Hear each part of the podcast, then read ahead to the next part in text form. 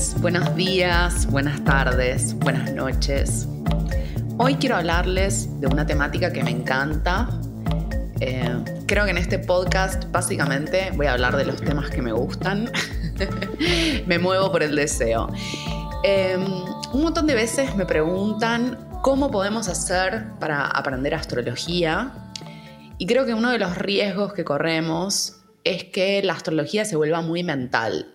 De hecho, la astrología, decimos los astrólogos, está regida por Urano, que es el regente de Acuario, y es muy fácil que se convierta en un cuerpo de conocimiento que nos ayuda a entendernos, ¿no? Entonces ponemos categorías, ponemos nombres y de esa manera el mundo caótico, tal y como es, empieza a tener cierto sentido. Un sentido bastante complejo porque la astrología no responde a la lógica de causa y consecuencia, pero tiene un sentido del fin. Entonces, en estos años, lo que descubrí, y lo descubrí en buena medida gracias a la práctica de yoga y también a otras cosas que me pasaron, es que es súper importante conectar con el ciclo de la luna. Entonces, una forma de aprender astrología es observar la luna. Creo que estamos, sobre todo en las ciudades, bastante desconectados de los ciclos, ¿no? De los ciclos en general, pero hay uno que es como muy fácil de percibir, que es primero eh, día-noche, y después está el ciclo de las estaciones. En los lugares del mundo que están muy cerca del Ecuador no hay tanta diferencia entre primavera, verano, otoño, invierno, pero en Buenos Aires, en Argentina, en Europa, se ve muy claramente cuál es la estación en la que estamos. Hay algunos saberes como la medicina china y Ayurveda que tienen mucha teoría y mucha práctica, sobre todo, para estas temáticas. Entonces, en determinado momento del año se aconseja consumir determinados alimentos y en otros momentos del año otros alimentos. Por ejemplo, ahora que estamos en otoño y en invierno, Ayurveda dice que necesitamos comer alimentos cocidos, alimentos que sean calientes, porque si no nos enfriamos y nos secamos corremos el riesgo, dice Ayurveda, de comer comidas excesivamente calóricas y entonces empezar a acumular toxinas. Pero bueno, ese es todo un universo de conocimiento que si te dan ganas, te invito a que profundices en eso. Para mí la genia de Ayurveda es Sol Sananes y Majo López Claro también tiene todo un abordaje sobre Ayurveda eh, sin gluten y vegano, que me parece súper interesante. Esa es como bastante mi forma de comer y de alimentarme. Pero hay otra forma que también está muy asociada a estos conocimientos ancestrales, que es la conexión con el ciclo menstrual. ¿sí? Creo que la mayoría de nosotras mujeres y también personas que menstruan, que nos identifican con la categoría de mujer, hemos crecido en sociedades donde la menstruación es un tabú. Siempre me acuerdo de esa publicidad que era muy de finales de los 90, principios de los 2000, de esas chicas que decían, y aparte me acuerdo que era un tono agudo, medio insoportable, que era como, ¿trajiste las entradas? y en realidad, perdón, en Centennials, eh, estaban haciendo referencia a las toallitas descartables, ¿no? Em, y en las publicidades se usaba durante muchísimo tiempo, recién ahora se está cambiando, un líquido azul, ¿no? Como para hablar de la menstruación. Y de hecho, fíjate que muy pocas personas dicen estoy menstruando, o la otra que es más hardcore, más punky, eh, estoy sangrando, que es como, ok, estás en una. Eh, en general, como la forma que tenemos en Argentina, y que a veces me pongo repesada con mis amigues eh, y consultantes, es decir, estoy indispuesta. ¿no? Como no estás disponible para algo o como si estuvieras enferma. Efectivamente, hay muchas personas que la pasan mal cuando están menstruando.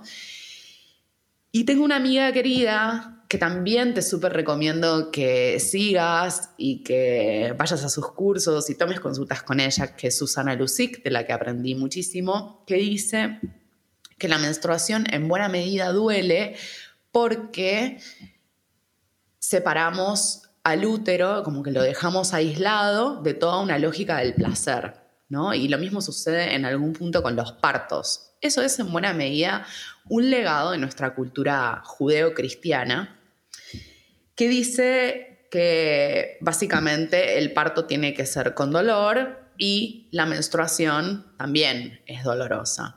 Fíjate que Incluso decimos, me duelen los ovarios. O sea, tenemos un grado de desconexión tal con nuestro ciclo menstrual y con cómo funciona eh, ese reloj interno, porque yo creo que sobre todo es un reloj interno, que decimos, me duelen los ovarios. No duelen los ovarios, lo que duele es el útero. ¿Sí? Me voy a poner en educadora, un toque maestra ciruela, lo siento. lo que quiero decir con todo esto es que me parece muy importante que si menstruas, que observes ahí tu ciclo, que observes tu reloj interno, que te conectes con eso. Esa es una forma de hacer que la astrología deje de ser un conocimiento mental y un conocimiento intelectual, donde lees un montón de libros, un montón de posteos en redes sociales, ves videos, etc. Y empieza a ser una vivencia, algo muchísimo más corporal y físico. Eso es lo propio de la menstruación. Fíjate que, si bien no es tan estricto, hay una conexión entre el ciclo menstrual que dura 28, 29 días y el ciclo de la luna también tiene esa duración. Entonces, hay una conexión ahí entre tu propio ciclo menstrual y el ciclo de la luna. Es el axioma esotérico básico del que habla el Kibalión, que dice como es adentro es afuera. Es otro nivel de eso. Ahora bien, como si estás escuchando este podcast, es muy probable que hayas nacido en algún lugar de Occidente. Entonces, es muy probable que tengas o hayas tenido un grado de tabú muy alto sobre tu ciclo menstrual, como la sensación de estar sucia o que te dé culpa decirlo.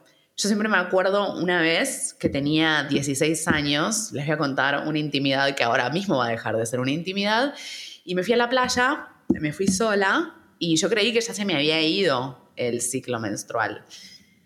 Nada, me colgué. Estaba en malla, estaba en bikini. Y, bueno, y estuve leyendo un libro, no sé, mirando el mar, qué sé yo, cosas. Y de repente me paro y empiezo a ver que la gente me mira y que me mira un montón. Y de repente me doy cuenta y estoy toda manchada. O sea, no se me había ido el sangrado, no se me había ido el periodo. La vergüenza que me dio, no pude volver nunca a esa playa. Está bien, estaba de vacaciones de verano, no importa, nadie me conocía, pero quiero decir, como que yo tenía vergüenza, pero también todas las personas que estaban a mi alrededor también estaban como riéndose de la situación. Y eso habla de que tenemos un tabú sobre la menstruación, porque lo más lógico hubiese sido que, no sé, que mínimamente no nos, no nos riamos, ¿no? Que decir, ah, ok, sí, está menstruando, como todas las personas, como todas las mujeres y personas que menstruan, está sangrando, sí, normal, lo más normal del mundo. Ahora, vergüenza. Si me da vergüenza es porque, y si me dio vergüenza a mí, es muy probable que le haya dado vergüenza a un montón de otras personas que se mancharon, ¿no? Y de hecho me parece interesante también para rastrear cuál es la conexión que tenemos con el ciclo menstrual, es cómo fue esa primera menstruación, cómo fue ese primer sangrado, cuál fue la actitud de tus hermanos, de tu mamá, de tu papá, de tus compañeras de escuela, qué pasó si estaban tus abuelos, abuelas ahí presentes. Hace un tiempo hice una encuesta en Instagram y la verdad debo decir que me, me llevó una sorpresa, porque yo imaginaba que conociendo todo esto de que la menstruación es un tabú y que lo tenemos muy asociado a la suciedad, a la impureza, que en el momento de la primera menstruación, que se llama menarquía, eh, la familia hubiese adoptado una actitud así como medio de secreto, ¿no? Como, ok, te llevo al baño y te muestro cómo es el tema de la higiene y bueno, y todos los mitos que giran en torno a la menstruación o que existían antes, que era eh, que no te podías cortar el pelo, que no te podías bañar y lavar el pelo, que, eh, bueno, que no te podías duchar, que no podías hacer mayonesa. Creo que existía ese mito también, porque ibas a cortar la mayonesa con la menstruación. Eh, eso al día de hoy lo sigo viendo y lo vi en, otras culturas, por ejemplo en India y en Indonesia. Eh, cuando vas a entrar a un templo hay unos carteles que dicen que no puedes entrar al templo si estás menstruando, ¿no? Como que todavía está esa carga de impureza o de salvajismo. Y de hecho, en la serie poco ortodoxa, que la estuve viendo en esta cuarentena, en este confinamiento, eh, también aparece la temática de cómo vive la cultura judía y sobre todo aquellas personas que, son como más estrictas en, los rituales y los ritos de la cultura judía. Eh, hay toda una cosa así muy de como taparse, ¿no? Entonces, volviendo a esto que les mencionaba antes, de la encuesta de Instagram, me llevé como una sorpresa.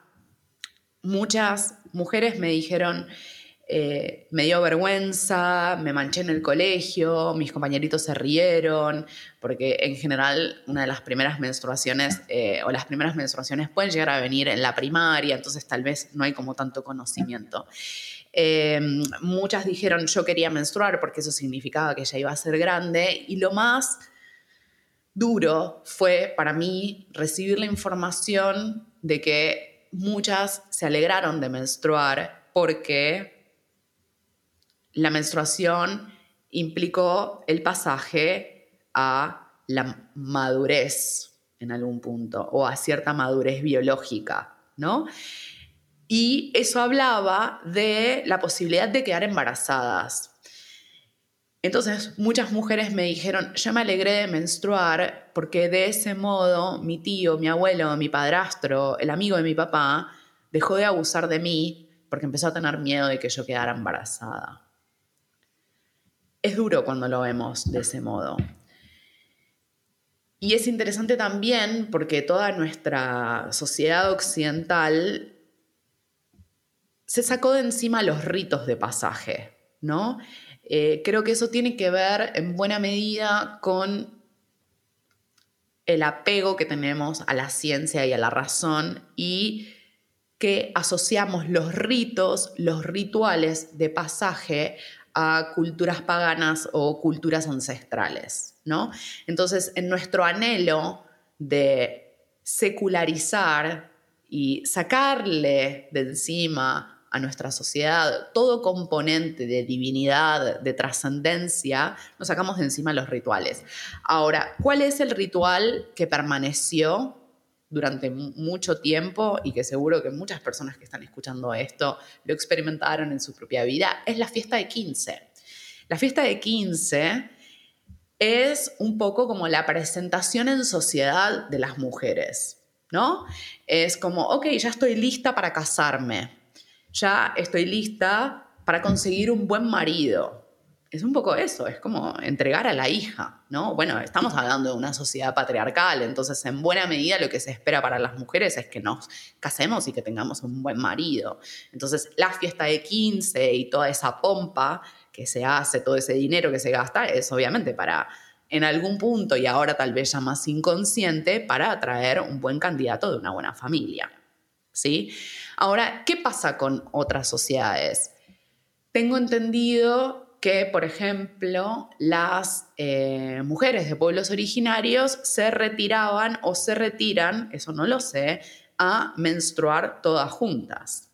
Hay algo ahí de conectar con ese ciclo, conectar con otras mujeres, y no sé si te ha pasado, pero a mí me ha pasado muchas veces, de que mi ciclo menstrual se sincronice con el ciclo de mis amigas Y, detalle lésbico, estando en pareja con una mujer, el ciclo menstrual de las dos también se sincroniza. Eso también puede llegar a pasar. Ahora, hay toda una idea de la menstruación que es muy de circuitos intelectuales, y yo eso lo, he vivido durante mucho tiempo, porque también he tomado pastillas anticonceptivas. Tomé pastillas anticonceptivas después de un aborto que tuve siendo adolescente, donde no quería estar ni cerca de quedar embarazada. Las pastillas anticonceptivas nacieron en la década del 60, que fue el momento en que las mujeres empezaban a ingresar al mercado de trabajo de un modo masivo si se quiere. Y es también un momento donde las mujeres empiezan a ir a las universidades de modo masivo. No quiere decir que no hubiera mujeres antes trabajando o que no hubiesen mujeres en las universidades, pero en ese momento, década del 60, o sea, pongamos contexto histórico, está toda la liberación sexual, el movimiento hippie, etc. Entonces hay un grado de emancipación importante que traen las pastillas anticonceptivas. Esto es básicamente la posibilidad de tener sexo con un varón y que el sexo no sea para fines reproductivos. ¿sí? Entonces, las pastillas anticonceptivas trajeron emancipación para las mujeres. Estoy segura de que es así. Y también hay algo. Yo siempre digo que en buena medida me recibí en la carrera de ciencia política por haber tomado pastillas anticonceptivas. ¿Por qué digo esto? Porque cuando conectamos con el ciclo menstrual, caemos en la cuenta de nuestra variabilidad energética. ¿A qué me refiero? Nuestra vitalidad varía, fluctúa. Y eso es profundamente antipatriarcal. El patriarcado en buena medida espera que seamos productivas todo el tiempo que sea 24/7. Entonces, las pastillas anticonceptivas son muy buenas aliadas de esa productividad, porque te aplanan. Entonces, estás más robotito. Work, work, work. Cuando conectas con la sabiduría del ciclo menstrual, te das cuenta que hay momentos de tu ciclo donde tenés una mayor potencia y hay momentos donde esa potencia baja. Por eso digo que es importante hacer contacto con nuestro ciclo menstrual del mismo modo que observamos el ciclo de la luna en astrología. Y de hecho hay algo interesante, hay como muchas analogías entre las fases de la luna y las fases del ciclo menstrual. El primer día del sangrado es como si fuese tu fase de luna nueva. Ahí comienza tu ciclo. ¿Esto quiere decir que tenés que sangrar sí o sí con luna nueva, la luna nueva del cielo? No. Son analogías simbólicas, porque si no, es muy fácil que convirtamos toda la data de la astrología en nuevos modelos a los que aspirar. Entonces de repente me encuentro con consultas que me dicen, ah, estoy desfasada del ciclo de la luna o estoy mal por estar eh, sangrando, menstruando en el momento de la luna llena, que debería ser el momento en que estoy ovulando. No, no estás mal. Es tu ciclo interno que está conectado en algún punto al ciclo de la luna. ¿Sí? Entonces, como les decía antes, fase de luna nueva en vos es el primer día de tu ciclo.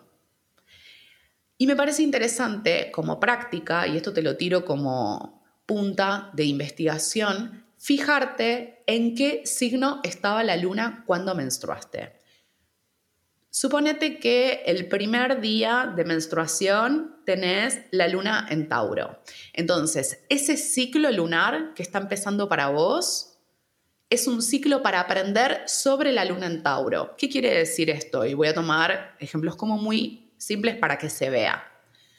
Es un ciclo para nutrirme, para cuidarme, para preservarme, para alimentarme bien, para tener rutinas, para tener rituales, para mimarme a mí misma. Ahora, puedo observar también qué niveles de esa luna en Tauro tengo que agotar. Porque después de todo, cada menstruación, cada sangrado, cada comienzo de un nuevo ciclo es el final de algo. Yo creo que es muy importante que conectemos con el ciclo menstrual, con la luna en mí, en vos. ¿Por qué? Y ahí es donde creo que esto es profundamente antipatriarcal. Porque estoy naturalizando que la vida son ciclos y que las muertes son parte estructural de la vida. En una lógica del tiempo patriarcal, las crisis y las muertes son accidentes, o los finales son accidentes que yo podría haber evitado. En una forma de concebir el tiempo al modo cíclico, finales y comienzos están entrelazados permanentemente. Y esa es una data que nos trae el ciclo menstrual. Entonces, fíjate qué pasa cuando menstruas, ese día que te viene, en dónde estaba la luna, tómalo como material de investigación. Y decir, bueno, y al mes siguiente me vino con luna en Leo, por decir algo, porque puede pasar, puede ser que se corra, no necesariamente es de 28 días. Bueno, ¿y qué pasa en ese ciclo siguiente con la luna en Leo? Bueno, es un momento para expresarme, para desarrollar mi lado independiente, eh, para mostrarle al mundo lo que soy y también para chequear mis lugares más narcisos, esos lugares que son hiperdemandantes de atención, esos lugares que eh, caprichosos de la personalidad.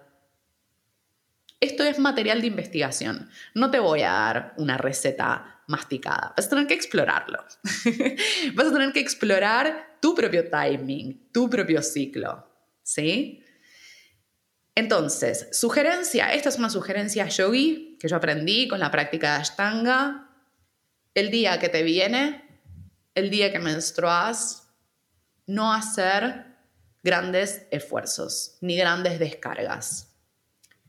Si querés, si podés, los primeros dos, tres días. Soy muy consciente que la data yogi está muy atravesada, como les decía recién, por una cultura patriarcal, porque la cultura de India es súper patriarcal. Pero me parece interesante tomar algo de esta información. Entonces, días donde te viene, eventualmente hacer un descanso. Como vivimos en sociedad, no vamos a poder cancelar todas nuestras, cancelar todas nuestras obligaciones ni todos nuestros eventos. Pero sí hay muchos que podemos elegir no hacer. Ahora estamos confinados, entonces es una situación como muy particular. Pero ese día, por ejemplo, podés elegir no hacer tantas videollamadas y quedarte acostada, si pudieras, por ejemplo. En una situación de, comillas, normalidad sería, ah, ok, tal vez hoy no estoy para irme de fiesta, tal vez hoy prefiero quedarme en mi casa con una bolsa de agua caliente en la panza y que calme. Y tomar un tecito de manzanilla. Dicho sea de paso, la manzanilla es una, gran aliada en los dolores menstruales. Y obvio, también, y eso te lo súper recomiendo, esto sí es una receta médica, masturbate cuando estés menstruando. Porque eso ayuda mucho a liberar la tensión en el útero. ¿Qué pasa cuando la menstruación se acaba de ir? Esto es cuando entramos como en nuestra fase del cuarto creciente. ¿Sí? En general ahí es un momento donde tenemos mucha vitalidad y como mucha potencia. Entonces, es un momento para activar, básicamente. Es un momento para hacer. Se acaba de ir el sangrado, vitalidad, o sea, vamos a por todo, voy a conquistar el mundo. Siguiente fase, es la fase de ovulación, el siguiente cuarto, ¿sí? Que coincide con la fase de luna llena. En general, con la ovulación aumenta el deseo sexual. Y es el momento del pico energético y de vitalidad del ciclo menstrual. No es la menstruación, es la ovulación, pero es el ciclo menstrual. Entonces, fíjate qué tan disponible, qué tan abierta estás para compartirte con otra persona. No importa si coges con otra mujer. Quiero decir, hay algo en la ovulación que el deseo sexual sube. Luego pasamos a la fase del cuarto menguante, que ahí es donde comienza el llamado periodo premenstrual. Es un momento donde la energía empieza a bajar. En rigor, es como si hubiese dos fases en el ciclo menstrual y en el ciclo lunar también. Un momento donde va creciendo la vitalidad y la energía desde la fase de luna nueva hasta la fase de luna llena y un momento donde empieza a descender desde la fase de luna llena, quiero decir cuando ya hayan pasado dos días de esa fase, más o menos, hasta la próxima luna nueva, hasta el próximo sangrado. Entonces, en la fase del cuarto menguante, que es ahí donde se arma la fase concreta, empieza el descenso de vitalidad y de energía. Y es el momento donde empezamos a querer meternos en la cueva. ¿Qué pasa en el premenstrual que tiene tanta mala fama? De hecho, eh, tenemos esta palabra que es como síndrome premenstrual, ¿no? Como que hay una carga ahí casi de enfermedad o de patología. No sé si necesariamente tiene que ser así. Con esto no te estoy culpando si la estás pasando mal. Vivimos en una cultura que ha convertido a la menstruación en un tabú, quiero decir, no sería nunca tu culpa que la estés pasando mal. Pero me parece interesante observar justamente que esta carga cultural que tenemos sobre la menstruación hace que, por ejemplo, nos forcemos a seguir adelante con nuestra vida cotidiana como si no pasara nada. Y de hecho también hay como toda una forma de ver el premenstrual como que sale la bruja de adentro tuyo, ¿no?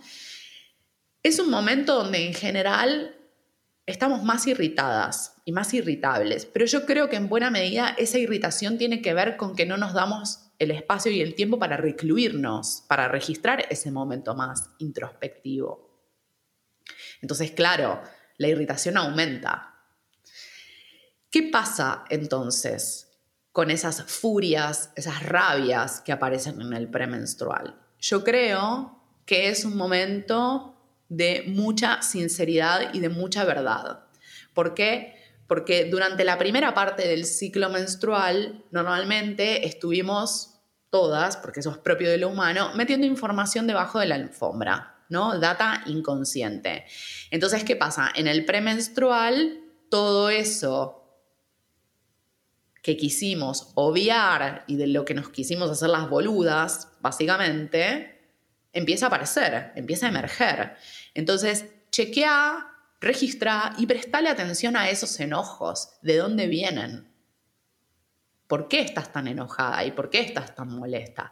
Esto quiere decir que le tengas que ir a escupir tu furia a todas las personas con las que estás enojada. Bueno, no necesariamente. Esa sería una modalidad más calici, eh, gritándole Dracaris a los dragones. No sé, cada una sabe. Yo lo que creo en particular es que los enojos sirven para emanciparnos y para romper las cadenas, que solamente desde el hartazgo podemos salirnos de situaciones que nos oprimen. Insisto, ¿esto quiere decir que tengas que ir a destruir todo? Bueno, no necesariamente, eso lo tendrás que revisar vos, pero sí me parece importante que registres por qué estás enojada. Y antes de la luna nueva hay una fase que se llama fase de luna negra, que son como dos días antes de que venga tu sangrado y que en el cielo ocurra la fase de luna nueva, que es un momento así de muchísima oscuridad. ¿A qué me refiero con esto? Y es un momento de introspección como súper profunda y es un momento también donde pueden estar los sueños muy activados. Entonces, y ahí voy con un dato como más concreto de cómo trabajar con tu ciclo menstrual, además de registrar en qué fase estás. Hay algunas aplicaciones que sirven Fíjate, acá en Argentina hay unas desarrolladoras que hicieron App Lunar, que la investigué, la tuve en algún momento, puede ser como muy interesante, si te ayuda. Pero me parece como súper interesante también hacer un sincronario lunar. Creo que si lo googleás va a aparecer. Esto, ¿para qué sirve un sincronario lunar? Para que vayas anotando tus estados. Te estoy proponiendo hacer una investigación y una observación de campo, ¿eh? O sea, ya como si fueses una antropóloga haciendo observación participante en tu propia vida. Entonces, vas a registrar, estoy en el día 4, 8, 12, 15, 20 de mi ciclo y soñé con tal cosa, la luna está en tal signo, la luna está en tal fase. Hay otra aplicación que se llama The Moon que te dice en qué fase estamos. Y para mí lo más importante, de todas maneras, más allá de las aplicaciones, es que vos empieces a desarrollar ese conocimiento y que aprendas a observar en el cielo en qué fase de la luna estamos. Entonces, diario, sincronario lunar. Estoy en tal día de mi menstruación, soñé que tal cosa, me peleé con no sé quién, tuve la idea de hacer tal cosa, hoy me vestí de azul y tuve muchas ganas de comer chocolate. Entonces, eso, después de un tiempo, de un par de meses, va a resultar en una suerte de conocimiento hiperpráctico sobre cómo funcionan los ciclos en vos. Entonces, esa es una forma de conocerte hiperprofunda. Y me parece muy, muy necesaria que la desarrollemos, justamente para que la astrología deje de ser algo mental y sea algo sentido, algo que está en el cuerpo físico. Esto por un lado.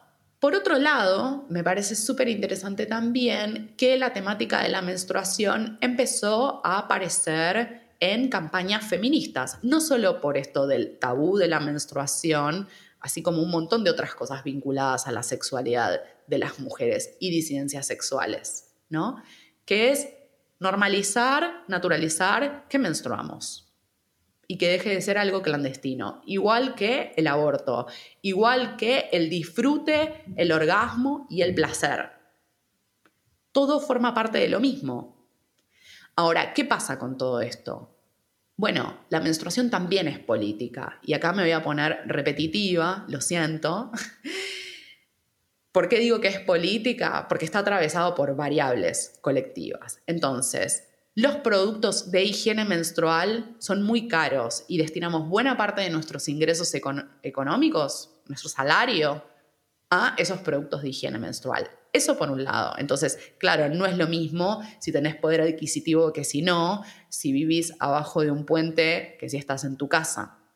No lo es. Por eso digo que menstruar es político. Pero tiene otro nivel. Los productos de higiene menstrual generan un grado de contaminación muy alto, sobre todo los productos de higiene menstrual que venden en farmacias y supermercados. Esto quiere decir que otras opciones como la copa menstrual o las toallitas de tela son para todos. No, por supuesto que no. De hecho, ¿cómo lavas tu copa menstrual si vivís en una villa de emergencia? O estás durmiendo en la calle. Y bueno, de ahí que creo que todavía no podamos prescindir de los productos de higiene menstrual descartables. Pero para vos, que estás en tu casa, que tenés recursos, puede ser interesante también empezar a entrar en contacto con estas otras formas de vivir la menstruación. Y eso implica eventualmente hacer contacto con tu sangre, porque tenemos mucho asco a la sangre menstrual. De hecho, hay artistas plásticas que hacen arte con la sangre menstrual. Hay mujeres que trabajan con fitomedicina, esto es, medicina de plantas, que hacen pinturas madres con sangre menstrual. Yo sé que es muy probable que te estés muriendo del asco con lo que te estoy diciendo, pero lo tengo que decir. Es mi función como comunicadora decir todo esto que existe y que sucede. Entonces, volviendo a la menstruación, como arquetipos que están involucrados, arquetipos astrológicos que están involucrados, yo creo que es importante mencionar a la luna, por un lado. ¿Por qué? porque como les decía antes, nuestro ciclo menstrual tiene un correlato con el ciclo de la luna en el cielo. Esto de la coincidencia entre el ciclo menstrual de 28-29 días y el ciclo de la luna, que también tiene esa duración. Por otro lado, también es interesante porque se activa la capacidad para gestar con nuestra menstruación. Entonces aparece toda la temática lunar. ¿Esto quiere decir que tenemos que tener hijos? Obvio que no, por supuesto que no. Ahora, es interesante también cómo esta luna se vincula con Venus, porque Venus estaría presente en ese momento de la ovulación, que es el momento donde estamos disponibles, abiertas, receptivas a compartir con otros. Justamente porque estamos encendidas sexualmente. Muchas veces pasa así. Si no te sucede, no quiere decir que esté mal. Estoy generalizando, por supuesto. Entonces, ese momento de la ovulación es el momento donde hay apertura, hay espacio para que aparezca una otra persona. Yo siempre digo que la luna es endogámica y Venus es exogámica, ¿no? Entonces, hay algo de lo lunar que nos cierra en algún punto a lo diferente, a los otros, ¿no? Es un poco como el, arcano del tarot, la sacerdotisa, está como muy conectada consigo misma, con sus ciclos y con su intuición, por supuesto. Y de hecho, conectar con el ciclo menstrual es una gran forma de conectar con nuestra intuición, con esto que yo les proponía antes, de tener un sincronario lunar, una suerte de diario lunar donde anotemos cómo nos vivimos, cómo, cómo vivimos, cómo nos sentimos, qué percibimos, ganas de comer qué cosas, qué sueños tuvimos, qué nos pasó, empezamos a registrar si está hablando nuestra intuición, si están hablando nuestros miedos, si están hablando nuestros deseos. Esa es la forma de chequear, o una de las formas de chequear, que nuestra intuición es asertiva, que ha tenido percepciones correctas. Es la forma de contrastar, porque así yo contrasto y veo, ¿no? Ah, ok, percibí esto, lo anoté, después sucedió, no sucedió. Hay que verlo, hay que desplegarlo en el tiempo para ver si funciona o no. Entonces, con la ovulación se activa el arquetipo venusino. Y también por esto que yo les decía antes, podemos tener placer al menstruar. Podemos darnos placer al menstruar también. Eso es lo que trae Venus.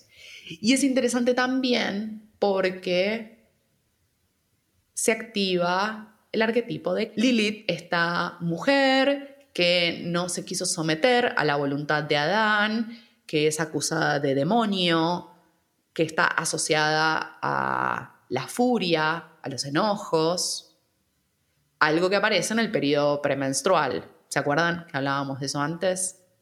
Esa Lilith, que también se parece bastante a Kali de la mitología hindú, habla de nuestro lado más rebelde y de nuestro lado más deseante, deseante activo.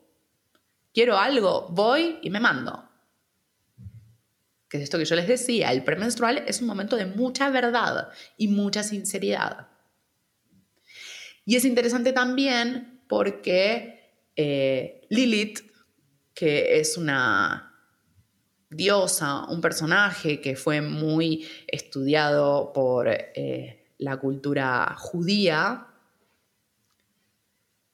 se dice que está asociada a la menstruación. Recuerden que es como la primera mujer rebelde, es un demonio, y que el mar rojo es la menstruación de Lilith. Y fíjense cómo en la cultura judía, esto que les contaba de la serie poco ortodoxa, aparece la menstruación como algo que tiene que ser tapado y ni siquiera registrado. Me parece interesante también que con todo esto que venimos hablando, y ahora sí ya voy a ir cerrando este capítulo, que hablemos de nuestra menstruación con nuestras amigas, con nuestros amigues, porque transexuales también menstruan, y ver cómo lo vivimos, cómo lo sentimos. En general, una pregunta que aparece es, ¿qué pasa si tomo pastillas anticonceptivas? Si haces este trabajo del sincronario lunar, yo creo que vas a percibir todos estos estados, pero de un modo mucho, mucho, mucho más sutil. Cuando no tomas pastillas anticonceptivas, bueno, ahí la vivencia es como más eh, explícita, si se quiere. Con las pastillas anticonceptivas hay que rastrearlo muchísimo más. Me parece interesante también que busquemos otras formas de, comillas, estar limpias durante la menstruación. Si estás en cuarentena, ¿por qué no experimentar el sangrado libre, el free bleeding? Eh, qué picante esto. no, pero realmente, ¿eh? vas a ver que no es tanta sangre como creías si no lo hiciste. Y está bueno también como empezar a tomarlo como parte del organismo, ¿no? Y que no sea algo extraño, como si fuese un líquido extraterrestre, ¿no? A veces tengo la sensación que es como, ¡ay, qué asco! No, sé, es tu cuerpo. Eh, me parece interesante también que si no lo hiciste, que pruebes otras formas como la copa menstrual o las toallitas de tela, o incluso más de abuela, lo que voy a decir ahora, pero que tengas unas bombachas que uses para menstruar. Y ya está. No sé, me parece. Son sugerencias, son cosas que a mí me han servido muchísimo. Em, ¿Y por qué me interesa tanto esta temática? Bueno, como tomé pastillas anticonceptivas durante mucho tiempo, cuando las dejé, fue un relaburo conectarme con mi ciclo, con mis emociones, con mis fluctuaciones, aprender a cuidarme para no quedar embarazada, por ejemplo. Em, porque por supuesto todo esto, y voy a insistir, forma parte de sacarle un tabú, una clandestinidad, no solo al aborto, también a la menstruación, también al placer sexual de las mujeres y transexuales. Me parece que necesitamos hacer eso, no solo como una forma de aprender astrología, sino tal vez como una forma de aprender una astrología feminista. Y por hoy ya estamos. Hay un montón de data en relación a esto. Te sugiero que sigas a Susana Lucic en Instagram, que sigas a Ceci Valentini. Eh, arroba somos cíclicas, que sigas a Ani Musante, arroba útera menstrual, eh, que leas el libro de Miranda Gray, aunque tengo mis reparos con el libro, pero es interesante, Luna Roja, em, que leas el libro de Zulma Moreira, de La Sangre Cura, y en mi libro de la luna, que no sabemos cuándo va a salir, pero en algún momento va a salir, también va a haber datos sobre esto. Así que sí, esto es un pequeño adelanto de mi libro de la luna. Y te mando un beso muy grande y espero que al menos esta data te deje resonando, pensando, reflexionando, no sé, masticando algo. Y si eso implica pasar a la acción, bueno, muchísimo mejor todavía. Y gracias por sus mensajes de amor. Eh, parece que los podcasts les están gustando un montón. Y Gracias por compartirlo y recomendarle a sus amistades, a su familia que lo escuchen. Gracias realmente y les mando un abrazo, babies del amor, babies cósmicos de la vida. Les amo, les quiero muchísimo.